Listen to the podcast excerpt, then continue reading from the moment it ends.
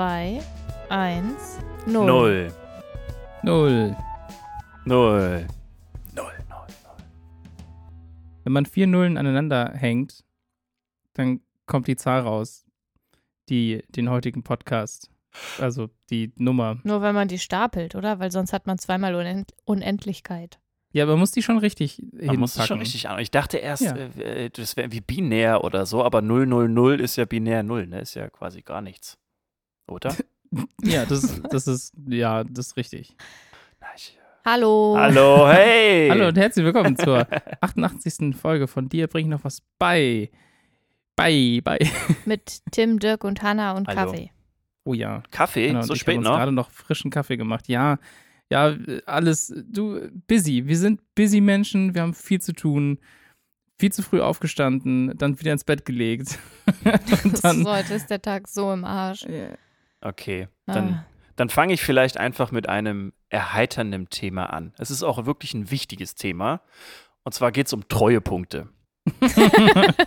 okay. Ihr kennt ja Äh. diese, diese tollen Sammelaktionen im Supermarkt oder auch irgendwie von einzelnen Marken. Da kriegt man im Tausch von einem Warenwert zum Beispiel Treuepunkte, die man Ja. dann gegen Souvenirs oder Prämien eintauschen kann. Das ist natürlich alles Marketing, alles der böse Kapitalismus, denn im Namen Treuepunkte steht ja auch schon eigentlich, was man damit machen will. Man will die KundInnen binden, man will sie also treu an das Unternehmen oder an die Marke binden.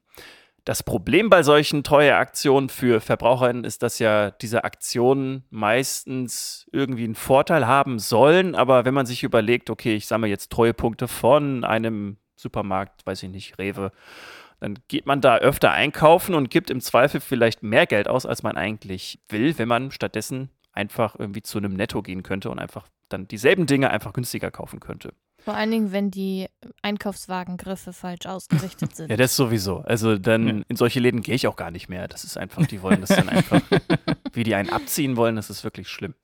Schlimm. So, wir sind jetzt ja gedanklich in Deutschland. Wir fliegen jetzt aber mal nach Amerika in das Jahr 1996 und versetzen uns in die Perspektive von John Leonard. Wir gucken den Super Bowl und sehen dann eine Pepsi-Werbung. In dieser Werbung wurde beworben, dass es jetzt die Aktion Pepsi Stuff gäbe. Und ja, das ist wirklich einfach so langweilig, einfach Pepsi Stuff. Über die man dann halt diverse Goodies bestellen konnte, wenn man halt ausreichend Pepsi Points gesammelt hat. Für ein T-Shirt brauchte man 75 Pepsi Points.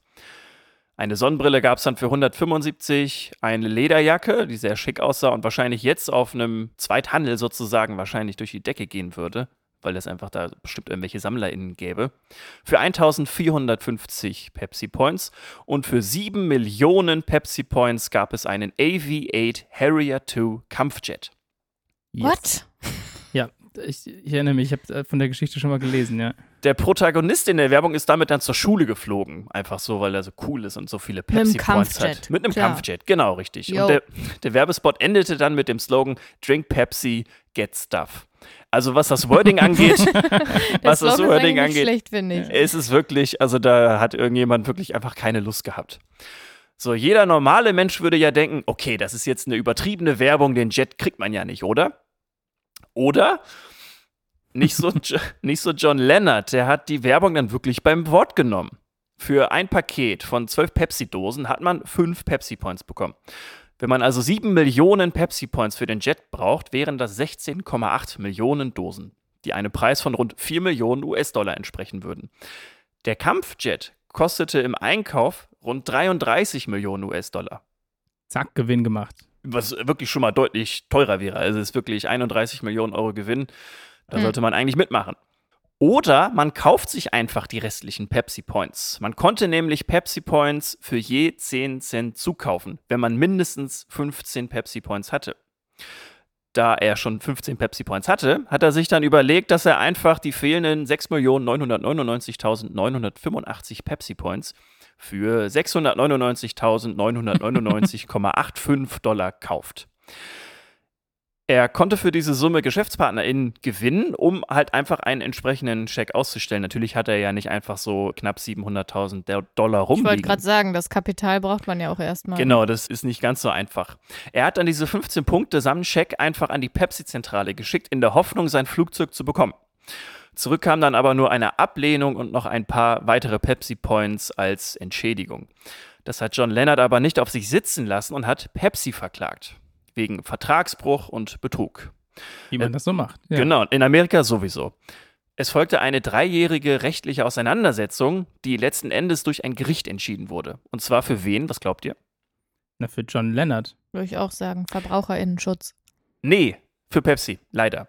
Also ich, ich hätte es ihm gegönnt für den Aufwand, den er da Ja, äh, hineingesteckt hat und die Anwaltskosten, die er da hingeblättert hat. Genau, und es gab drei Begründungen dafür. Erstens war die Werbung kein Angebot. Zweitens war die Werbung offensichtlich nicht ernst gemeint. Und drittens gab es keinen Vertrag zwischen den Parteien. Man kann sich die ganzen Unterlagen natürlich vollends angucken und da wird das alles noch ein bisschen genauer beschrieben. Das ist ja alles öffentlich, das ist ja das Schöne daran. Aber John Leonard hat dann letztendlich verloren und ist nicht mit seinem Jet nach Hause geflogen. Ich bin irgendwie davon ausgegangen, dass es quasi nicht nur eine Fernsehwerbung war, sondern dass es halt auch einen schriftlichen Teil gab, so wie Ja. es halt irgendwie, wenn man irgendwie halt bei keine Kellogg's Website, weißt du? so einen Gutschein Ja. ausschneidet hinten dran, dann stehen da irgendwie die Bedingungen natürlich auch im Mhm. Kleingedruckten und ich wäre irgendwie davon ausgegangen, dass es sowas auch gegeben hätte. Sonst hätte ich doch also auch nicht investiert an seiner Stelle. Das ist schon ziemlich dämlich auch. Also die, An also die, die Anwälte, die sich darum gekümmert haben, haben halt auch sich, äh, also es gab so ein Pamphlet, wo quasi drinne stand, okay, für so viele Punkte gibt es sowas und da war der Jet halt nicht drinne, weil es wirklich nur eine Ja. Fernsehwerbung Ah, okay. war. In so einem Pamphlet funktioniert das halt nicht. Und die sind dann halt davon ausgegangen, dass sie es einfach vielleicht auch versuchen wollen und dass es deswegen klappen könnte, aber es hat dann halt einfach aus den genannten Gründen offensichtlich nicht geklappt. Also man kann ja auch nicht als Privatmensch zum Beispiel ein, ein Kampfjet in Empfang nehmen. Der muss vorher entwaffnet werden. Den dann auch weiter zu verkaufen, ist halt auch nicht so einfach, weil das ist dann Waffenhandel und das kann man auch nicht einfach so machen wie, weiß ich nicht, eine gebrauchte Leiter bei eBay Kleinanzeigen oder so. Das ist ein bisschen was anderes. Es hat aber letztendlich eine Folge, weil dann die Werbung angepasst wurde. Der Jet hat dann nicht mehr 7 Millionen Pepsi Points gekostet, sondern 700 Millionen Pepsi Coins. Also auch so, dass es sich dann wirklich nicht mehr gelohnt hätte. Aber ich kann ihn halt wirklich verstehen.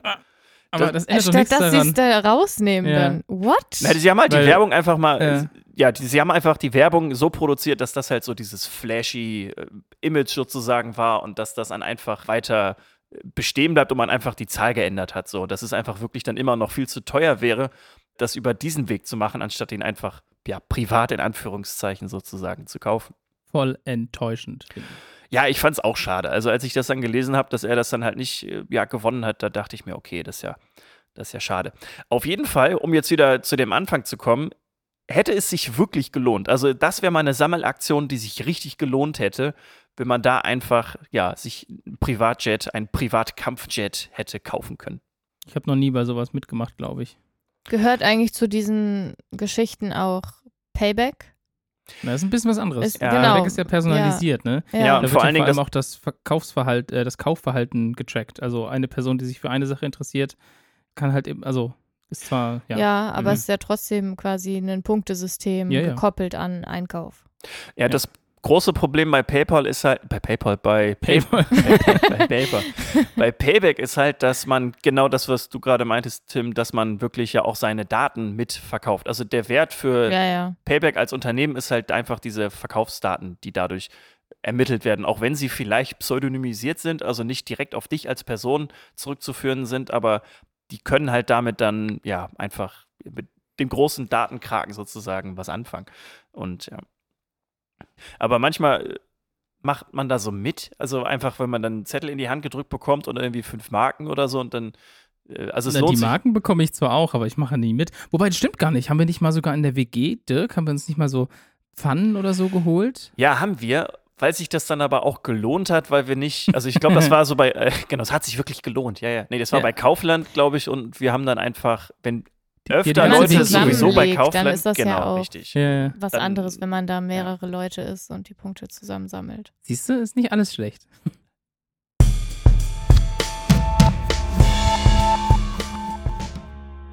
Ich habe heute kurz und schmerzlos eine Info für euch, über die ich erst heute wieder gestolpert bin und von der ich weiß, dass viele keine Ahnung haben.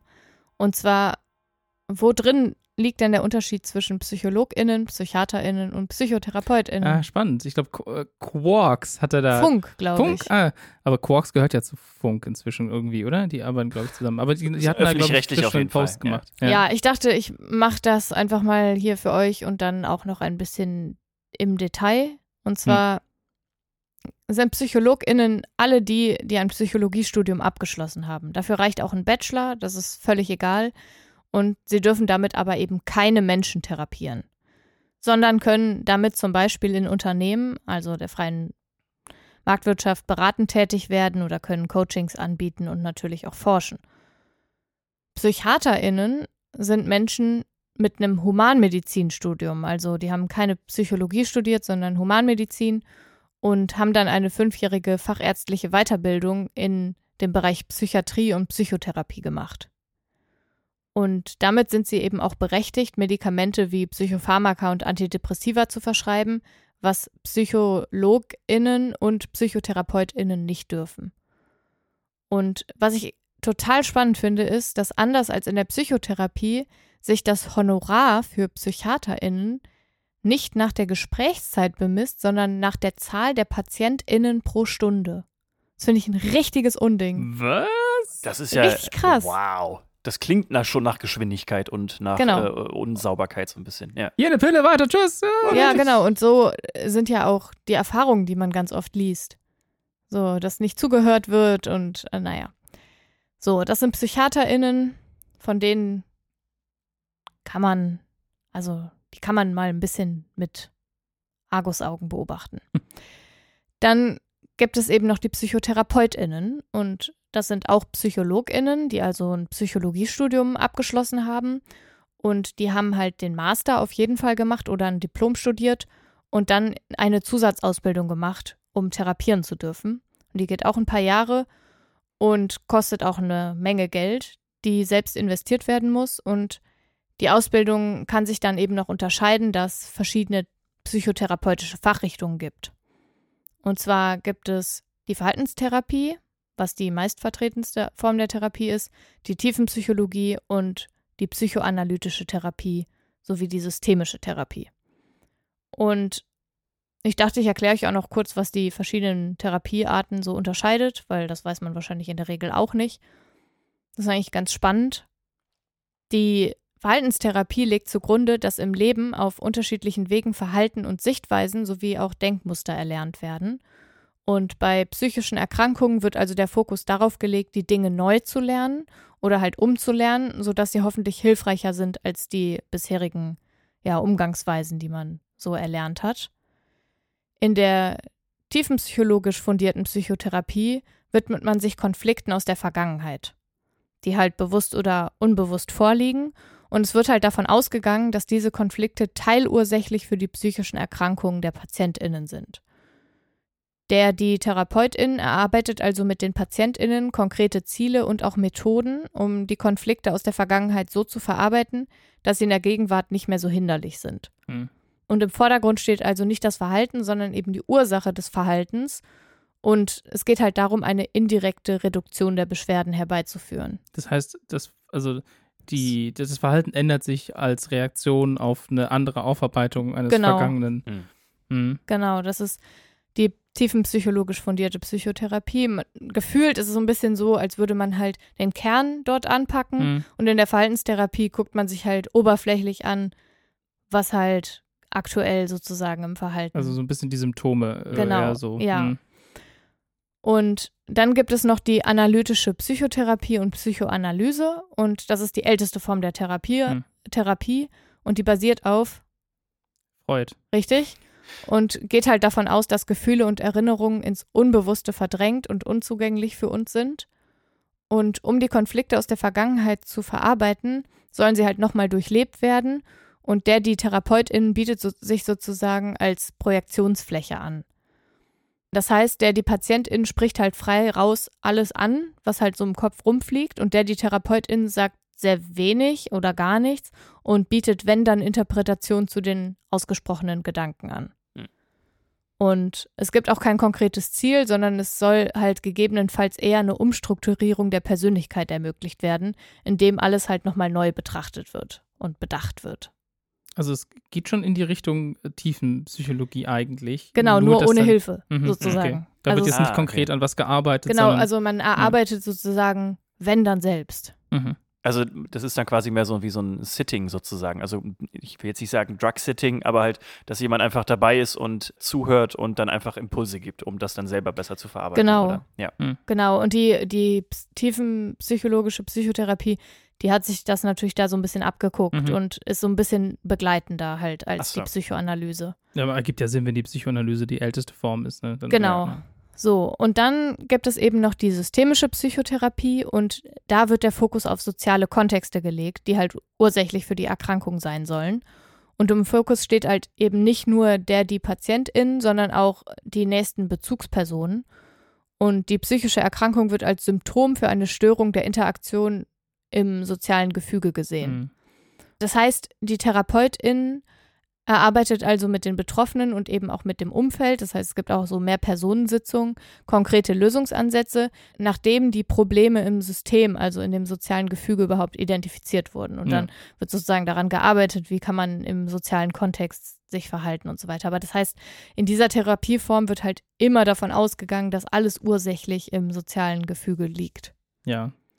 Und Ja. also ich fand es jetzt nochmal ganz spannend. Ich wusste das eigentlich alles schon, habe mir heute aber nochmal konkret angeguckt, wie das halt so zusammengefasst wird. Und ich glaube, dass man relativ schnell begreift, dass es am sinnvollsten wäre, irgendwie eine Mischung aus allen möglichen Betrachtungsweisen äh, zu, äh, ja, irgendwie zu praktizieren. Einfach aus dem Grund, weil es ja total darauf ankommt, was, mit was für einem mit was für einer Erkrankung, mit was für einem Anliegen die Leute hinkommen. Und natürlich können Erkrankungen auch unterschiedliche Wurzeln haben. ne? Man kann eine Depression aus, einer, aus einem gestörten sozialen Gefüge entwickeln, man kann eine Depression aus der Vergangenheit entwickeln, man kann aber auch eine Depression aus den eigenen Fehlverhalten oder Falschverhalten, was man halt irgendwie Mhm. erlernt hat, entwickeln. Also das ist ja super, super Und unterschiedlich. auch rein, rein auf körperliche Art und Mhm. Weise. Genau, ne? also, genau, es kann ja auch, genau, es muss ja auch gar keine tatsächliche Ursache im Umfeld liegen oder im eigenen Verhalten, sondern kann einfach tatsächlich eine rein chemische Störung sozusagen im Gehirn sein. Who knows? Also jetzt nur mal als Depressionsbeispiel. Aber ja, also es ist, finde ich schon, wenn man es so einzeln separiert hört, denkt man sich so, ja, klingt alles scheiße. Muss ich sagen, ja, weil es irgendwie so unvollständig ist. Ja, Echt, ich hatte ja, irgendwie ja. das Gefühl, dass die systematische Angehensweise so ein bisschen versucht, ein, ein Gesamtkonzept aufzubauen. Die systemische. Ja, äh, systemische, genau, weil man, man ist ja selber Teil des Systems. Und also wenn ich quasi, ich gucke mir an, wie sieht das System aus und ich kann die und die Faktoren ausschließen, dann bin ich ja trotzdem noch, also als Person, die da drin ist, Teil des Systems und dann muss ich vielleicht an mir arbeiten. Also Mhm. ich glaube, dass quasi die, zum Beispiel eine tiefenpsychologische Anse also Weiterverarbeitung nach einer systemischen Einordnung stattfinden könnte. Ich, Ne? Ja, ich würde fast sagen andersrum. Ne? Man, man erörtert die Problematik in der, in der tiefen Psychologie, um dann systemisch äh, Auch das möglich, anzugehen. ja. Keine Ahnung. Deswegen sage ich ja, übergreifend wäre halt total sinnvoll. Ähm, vor allen Dingen die Verhaltenstherapie so isoliert ist halt, glaube ich, in voll vielen Fällen echt super problematisch. Und das, obwohl das halt die häufigste ja, Therapieform ist. Ja, Natürlich ist es in vielen Fällen auch super sinnvoll, weil man zum Beispiel sowas hat wie Phobien. ja. Oder dass, so. Dass die Leute schnell möglich, also genau, möglichst wieder möglich- lebensfähig genau, werden. Schnell, und ne? ja. wieder funktional irgendwie werden im kapitalistischen System. ähm, dann ist die Verhaltenstherapie natürlich ein total sinnvoller Ansatz. Aber wenn man sich, also es gibt eben auch einige Traumatherapie-Ansätze, die halt in der Verhaltenstherapie verortet sind. Und das ist, glaube ich, total absoluter Unsinn, Hm. weil man sich halt nicht mit den Symptomen beschäftigen sollte, sondern halt damit, wo es herkommt. Und dann gibt es da verschiedene Möglichkeiten. Aber naja, jetzt wisst ihr Bescheid und kennt hoffentlich auch den Unterschied zwischen den verschiedenen ja, Berufsfeldern und so weiter. Wobei es ja durchaus noch eine Sache ist, das, ich glaube, das wo- wolltest du damit, äh, also mit dem, mit dem Beitrag auch gar nicht sagen, aber medikamentös was zu behandeln, ist durchaus auch eine total valide Total, Möglichkeit. Ne? absolut. Ja, ja. Nee, es geht gar, also absolut, ist ja auch super sinnvoll und Ja. sollte man auf keinen Fall vernachlässigen. Die Psychopharmaka und Antidepressants sind ja auch viel besser geworden in den letzten Jahren. Ja. Und das wollte ich überhaupt nicht damit ausdrücken, auf keinen Fall. Es ist aber einfach so, dass dass natürlich die PsychiaterInnen einen bestimmten Ruf genießen Ja. und der nicht von irgendwo herkommt. Ja. Also ich finde es ganz interessant, weil ich hatte jetzt letztens erst wieder ein Gespräch mit meinem Hausarzt und der hat gesagt, also von PsychiaterInnen würde ich mal Abstand nehmen. Und der ist halt auch Mediziner mit psychotherapeutischer Ausbildung. So. Mhm. Und da denke ich mir so, wenn die sich innerhalb von ihrem eigenen, in ihrer eigenen Berufsgruppe schon quasi so vorein, also voreinander warnen, finde ich das schon interessant. Also, weil das ist ja wirklich sehr generalisierend, ne? Ja, ja. Spricht jetzt natürlich auch nicht unbedingt für ihn, aber klar, man muss sich fragen, wo kommt, das drauf her? An, kommt auch drauf Ja. an, mit welchem Blickwinkel man da hingeht, Ja. ne? Weil ich bin da hingegangen und ich bin halt sehr skeptisch gewesen aufgrund dessen, was ich halt privat erlebt habe, also von Leuten erzählt bekommen habe und auch die PsychiaterInnen, die ich privat kenne, da denke ich mir so, ihr habt echt einen an der Waffel. ähm, also das sind echt keine coolen Leute und mit denen möchte ich nichts zu tun haben. Aber das ist halt natürlich super subjektiv und dann komme Ja. ich da hin und dann sagt er mir halt von sich aus was ähnliches und da dachte ich mir so, ja, sympathisch. Aber es könnte natürlich auch genau Ja. andersrum ankommen, ne? Ja. Also, ja, nichtsdestotrotz. Also, und es ist ja auch nicht so, dass alle PsychiaterInnen ja da durch die Termine rushen. Ja, ja. ja, ja. Nee, ja. Aber da, dass, der, dass die Bezahlung so aussieht, wie ich gerade gesagt habe, dass Das das, schon halt krass. nach ja, das ist krass. PatientInnen pro Stunde bezahlt wird, Ja. finde ich halt schon ganz schön dolle, weil man wild. muss sich ja irgendwie ein Bild davon machen, warum die Leute da sind. Und klar werden Ja. die vielleicht irgendwie überwiesen und dann steht auf dem Überweisungsschein vielleicht irgendeine Diagnose, Depression oder so. Und dann, also das ist ja nicht genug. Okay, tschüss.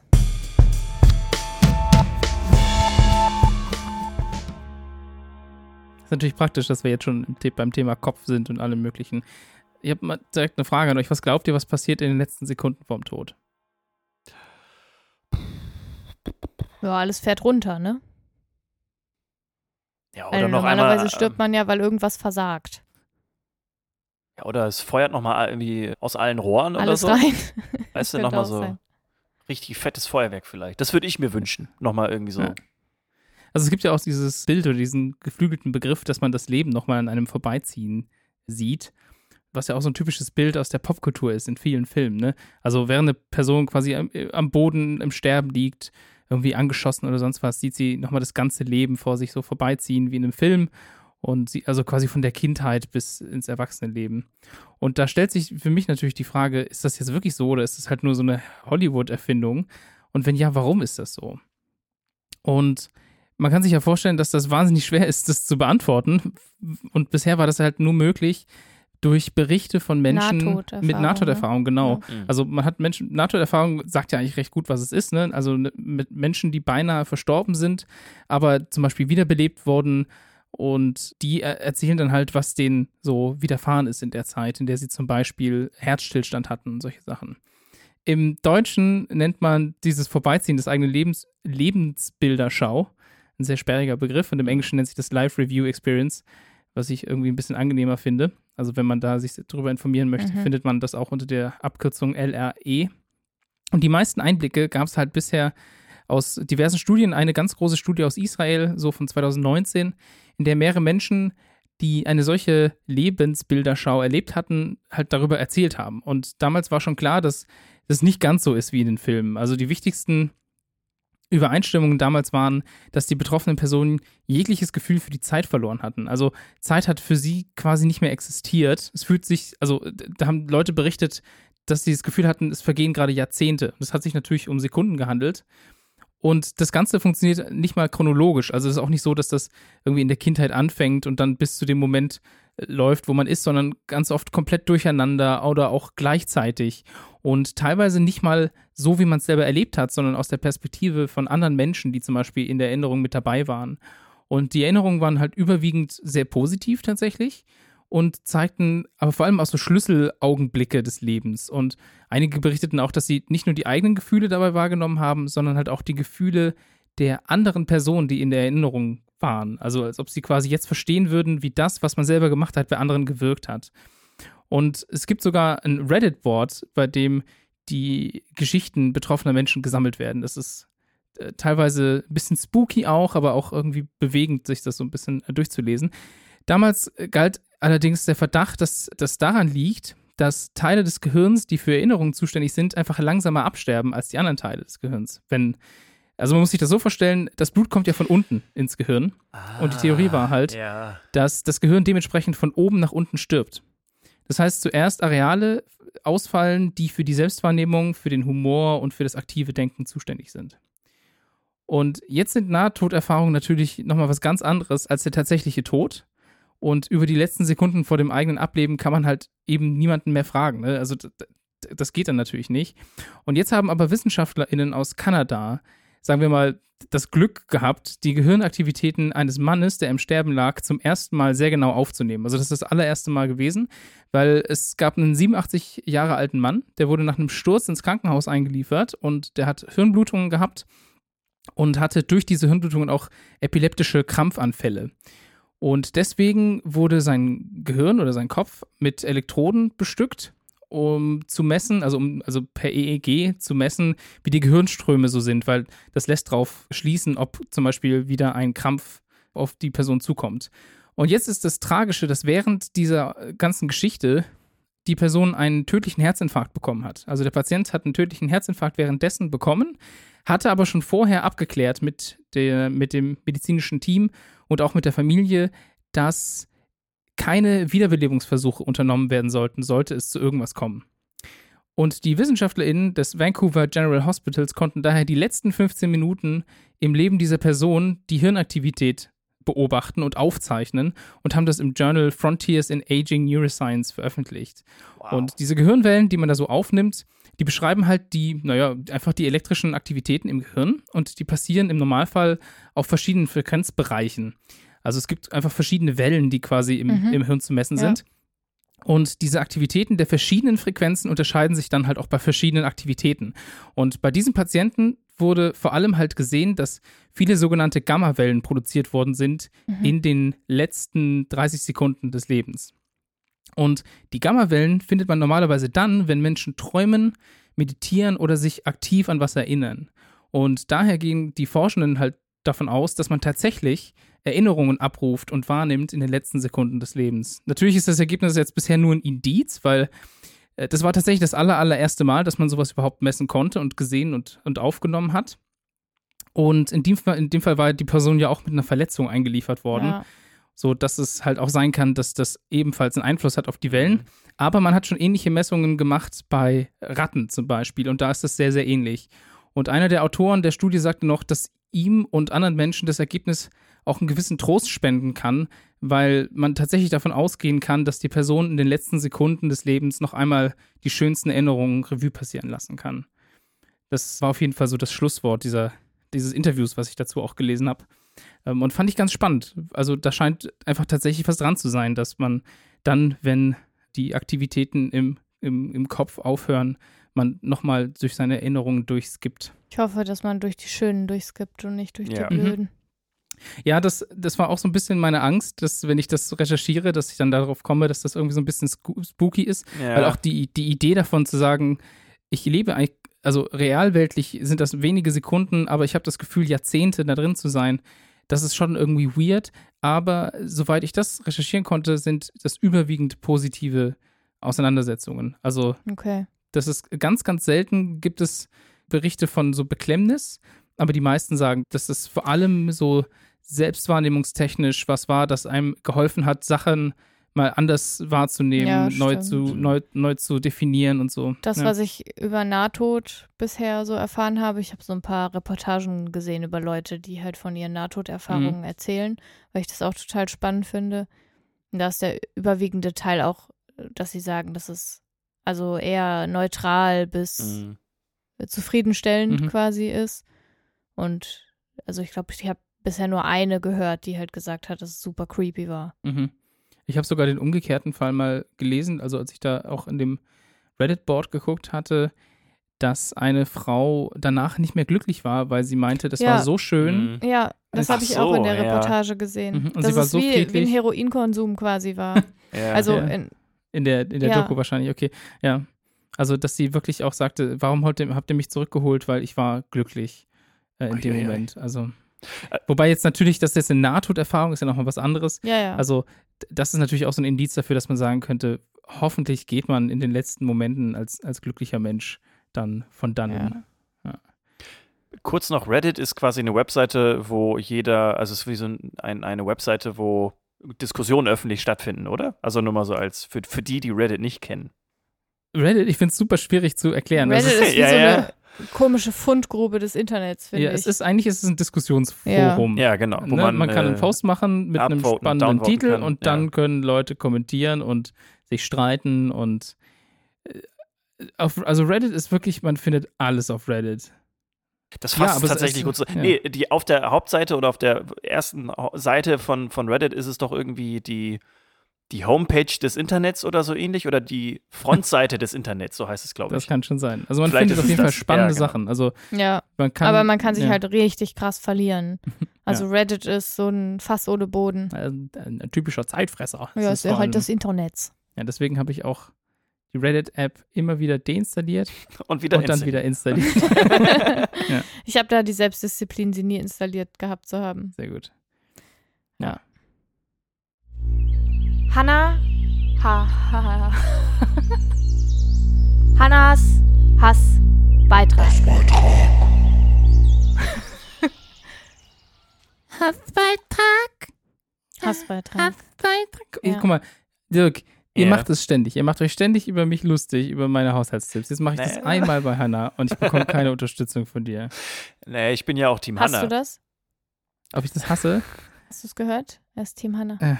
Nein, äh, äh, also das, ja, was nur Ich hoffe, nach meinem Hassbeitrag jetzt, jetzt pst, seid ihr noch mehr Team Hanna. Und Okay. zwar muss ich mich mal wieder, muss ich mal wieder die Pandemie kommentieren.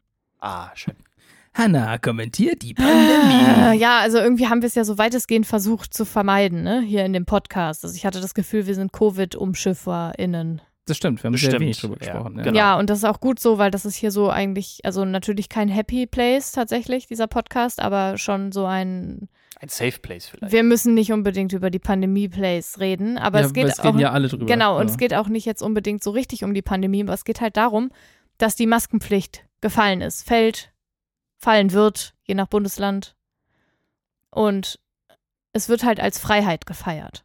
Hm. Und es ist halt absolut super bescheuert. Also ich finde es halt absolut daneben. Und sich anzuschließen und die Maske nicht zu tragen, ist eine einzige Sache und zwar unsolidarisch. Und zwar mit den Leuten, die krank sind, die alt sind, die nicht geimpft werden können, alles Mögliche. Und die Inzidenzen sind hoch.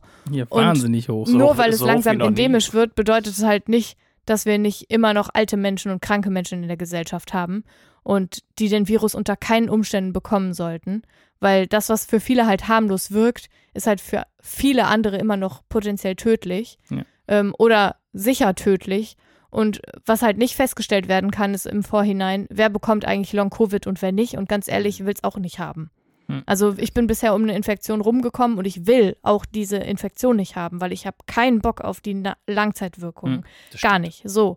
Und mittlerweile ist zwar klar, dass FFP2-Masken vornehmlich dem Selbstschutz dienen, was halt echt beruhigend ist. Ja, Ähm, da und das ist auch selbst in der Hand. ja, ne? und das ist halt auch echt gut so. Und trotzdem ist der Schutz halt nicht hoch genug und wenn nicht noch andere mitmachen. Hm. Und was jetzt halt passiert ist, dass keine Maske zu tragen gefeiert wird und die Maske zu tragen halt ein Zeichen der Schwäche und der Angst irgendwie, naja, so ausgelegt wird, was ich halt total bescheuert finde.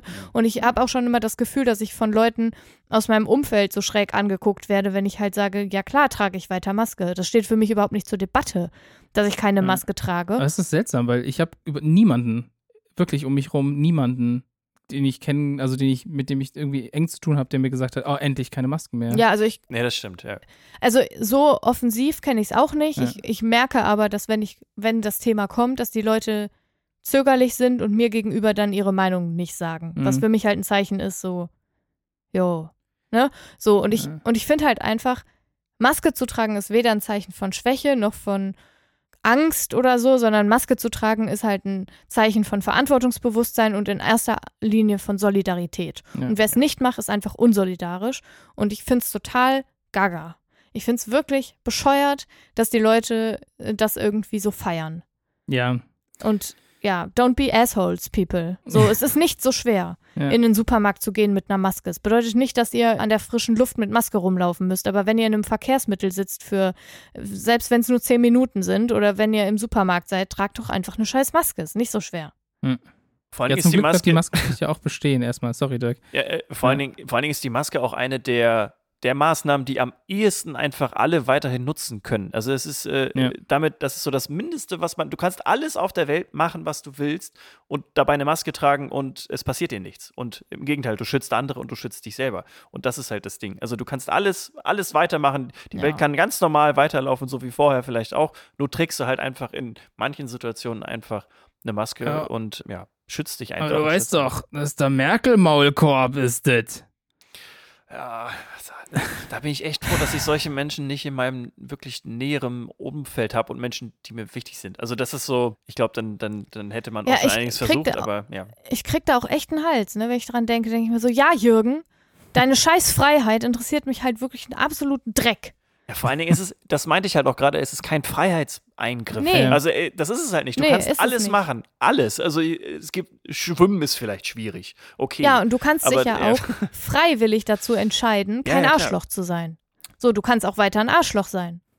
Dann sei halt ein Arschloch. Fertig. Ja.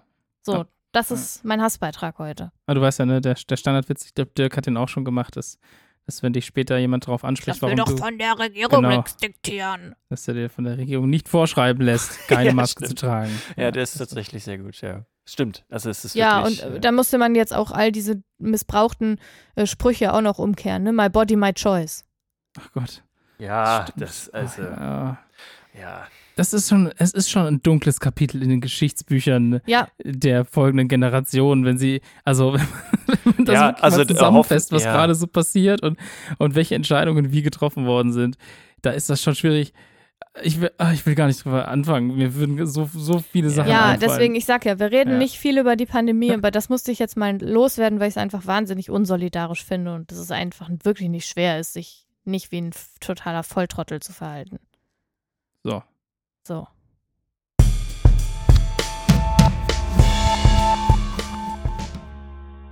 Also Leute, ihr habt mitgekriegt, ihr wisst es schon wieder vor uns Ja, sozusagen. das ist Zeitreise. Die ist Folge das. heißt Kopfjet, weil wir mega witzig sind und coole Wortspiele unser Ding sind.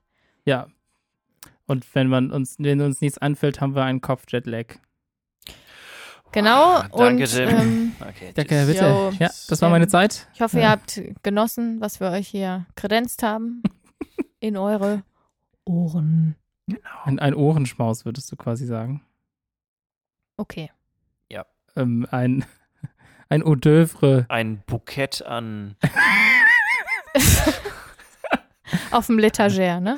Auf- auf der- ein, ein, äh, ach Gott, was war, ein, ein äh, Überraschungsei. Mit kleinen harten Nilpferdchen drin. Die sind viel Geld wert. Die kann man Das- sammeln, ey, ich verkaufen, verste- kann ich sich dafür einen. Jet kaufen. Darüber reden wir nächstes Mal, über Sammelaktionen. Nee, ja, nee, ja, so, also, Nein. nee. Okay. Schlümpfe und äh, Nilpferde sind ne, begehrt. Ne? Also. Ja, gut, ich weiß, wo, so, wo wollen wir hin gerade mit dem Auto? Äh, Ans Ende. Raus, Tschüss. weg. Wir hören, uns, wir hören uns in zwei Wochen wieder. Ja, bleibt, bleibt gesund, Genau. seid keine Arschis und bleibt uns treu. Guckt doch mal auf die Fragen, die wir auf Spotify stellen. Ja. Lasst uns eine Bewertung auf iTunes und Spotify da.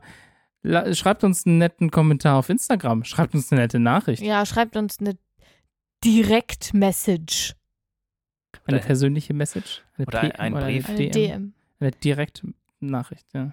DN, eine D. Gut, war Gut, schön mit euch. ja. Ciao Hanna, ciao Dirk. Tschüss, Tschüss. Dirk. Äh, Tim. Tschüss. Das war's. Tschüss.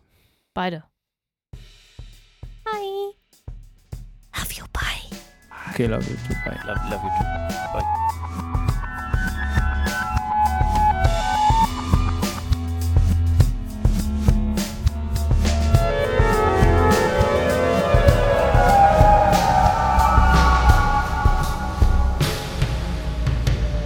Hat gerade wütend sein Papier weggeworfen.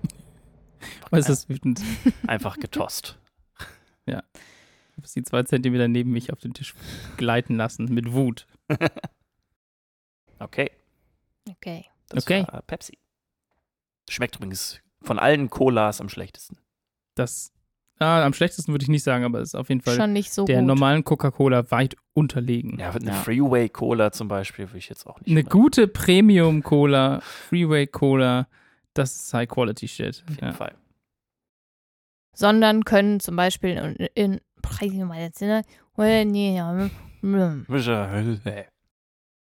Kopfjet. Der Kopfjet fliegt jetzt durch euren Schädel und hat euch, hat euch hoffentlich die, die besten Informationen des, des Landes gegeben.